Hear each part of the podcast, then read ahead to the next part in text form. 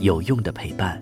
十里铺人民广播电台，您身边最贴心的温暖励志伙伴。一个人可以走得很快，但一群人一定能走得更远。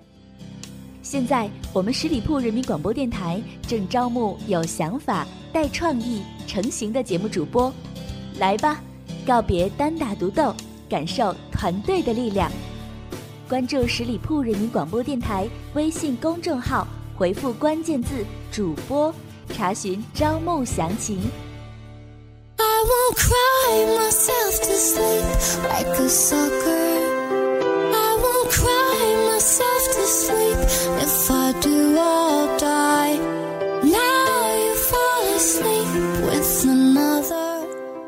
我各位亲爱的耳朵们，欢迎你们继续锁定十里铺人民广播电台的精彩节目。现在来到的是出发吧，好奇心，我是晶晶。今天节目里要跟大家聊到的这个主题就是有关于垃圾食品了。我们都知道，超市里有着琳琅满目的一些商品，那很多朋友呢都很喜欢隔一段时间就去逛一下超市，因为里面有着我们爱吃的食品。但是大多数这些零食呢，都会被我们统称为垃圾食品。虽然我们都知道吃垃圾食品不健康、营养不良，而且还容易诱发一些心脏问题、高血压以及其他许多的健康疾病，而且还有研究表明，经常吃垃圾食品会增加抑郁的几率。那我们说，既然吃垃圾食品能带来这么多的问题，为什么我们还要吃呢？真的完全都是消费者缺乏自制力吗？知道真相的你，可能真的会大吃一惊哦。首先，我们来一起探讨一下这个问题：为什么我们喜欢吃垃圾食？食品。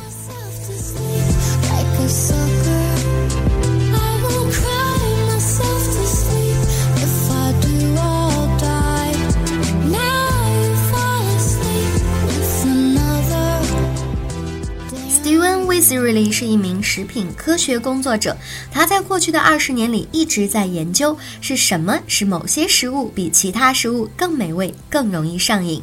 下面大部分的科学研究都来自于他优秀的报告：为什么人类喜欢吃垃圾食品？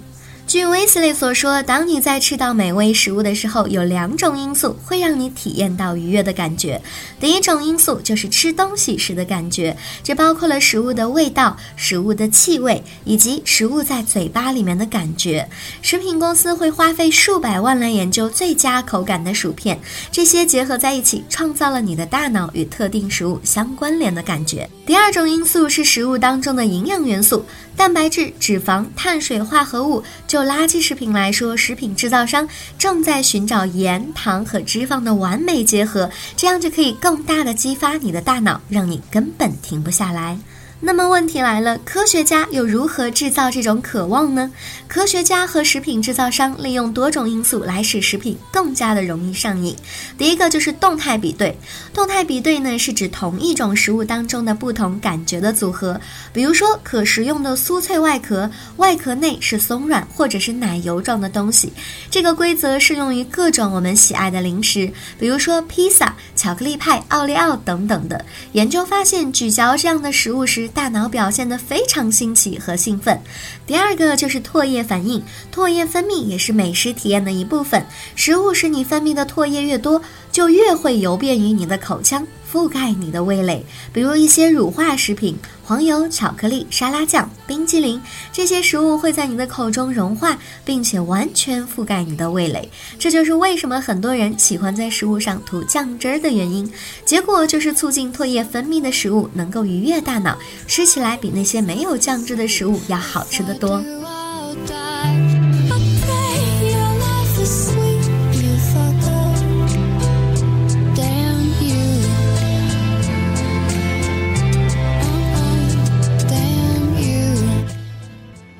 三个就是快速融化的食物，快速消失或者是在口中融化的食物，会给大脑带来一种错觉。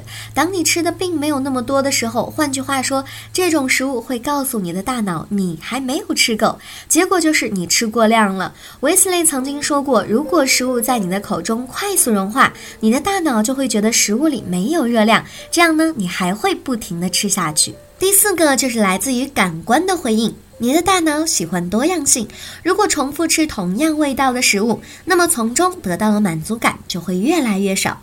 换句话说，感官的灵敏度会随着时间降低。然而，垃圾食品被设计成避免这种感官回应。为了使你的感官不会被刺激到麻木，他们会提供更加丰富的味道。这就是为什么你连续能够吃很多包薯片的原因。第五个呢，就是热量密度了。垃圾食品被设计成为让你的大脑相信它是有营养的，但它并不会填饱你的肚子。口里和胃里的感受器会告诉你的大脑，在特定食物当中混合的蛋白质、脂肪、碳水化合物以及食物是如何填充你身体的。垃圾食品提供的热量会让你的大脑认为是的，这将给你提供一些能量，但实际上并没有那么容易吃饱。结果就是你开始疯狂的吃这个食物，而你。需要好长一段时间才能够有饱腹感，然后就是饮食记忆了。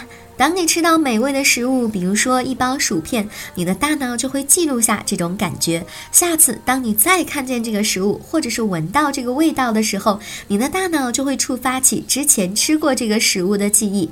这些记忆会触发你身体的反应，比如唾液分泌，让你对这个食物无比的渴望。上述的种种都让我们想起一个重要的问题：食品公司花重金来设计了让你吃上瘾的食物，那么不愿意被垃圾食品支配的我们应该怎么样做呢？我们要知道的第一个关键点就是如何改掉爱吃垃圾食品的坏习惯。研究表明，你吃的垃圾食品越少，你对它的渴望就会越小。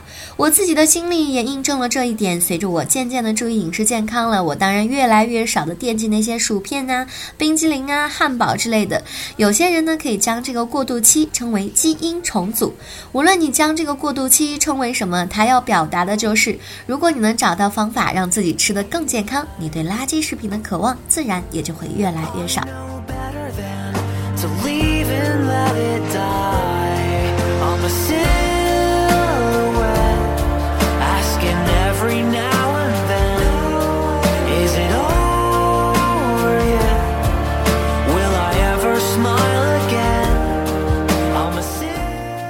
来就给大家提供两个策略，这就有可能会对你有一些帮助啦。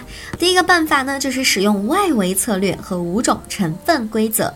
首先，你可以使用外围策略来避免购买加工和包装类的食品。那我就发现一些生鲜食品，比如水果啊、蔬菜呀、鱼啊、肉呀等等的，一般呢都会摆放在超市的入口。非常方便过来买菜做饭的购物者，你这样的话呢，你就可以只逛生鲜区域，等购买完所需要的食材之后，就直奔收银台，避免去逛休闲零食区。另外呢，在超市购买食物的时候，也可以遵循五种成分规则。如果食品超过了五种成分，就是说防腐剂、着色剂、人造香料、甜味剂，还有食品添加剂等等的。那就不要购买了。这些高加工食品就是用来设计和愚弄你吃的更多的，并且添加剂使用不当或者是混入了一些有害成分呢，还会对我们的人体健康带来一定的危害。第二个办法就是寻找更好的方法来处理压力。对于垃圾食品的需求，其实有时候不一定是由饥饿触发的，心理因素可能占了更大的比重。很多人呢都会将吃东西作为应对压力的方式，我自然也不例外了。因为这个吃东西的时候呢，可以让人将注意力转移，同时呢。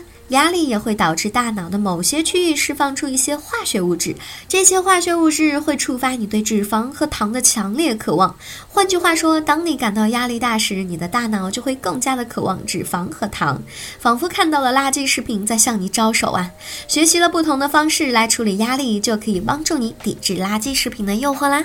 好了，了解了你为什么喜欢吃垃圾食品，也给朋友们提供了怎样克制吃更多的垃圾食品的方法，希望可以对大家步入健康生活起到一定的作用吧。以上是今天节目的全部内容，再次感谢朋友们的聆听。在节目最后，依然要提示大家继续来关注我们十里铺人民广播电台的微信公众号，每一天都会有精彩的内容发送给大家。当然，如果你对我节目有什么好的意见建议，都欢迎在节目下方留言，我看到的话呢，也会及时的回复大家。好了，我们周末愉快，下周五再会吧，拜拜。本期节目由十里铺人民广播电台制作播出。了解更多的资讯，请关注十里铺人民广播电台的公众微信和新浪、腾讯的官方微博。感谢收听，我们明天再见。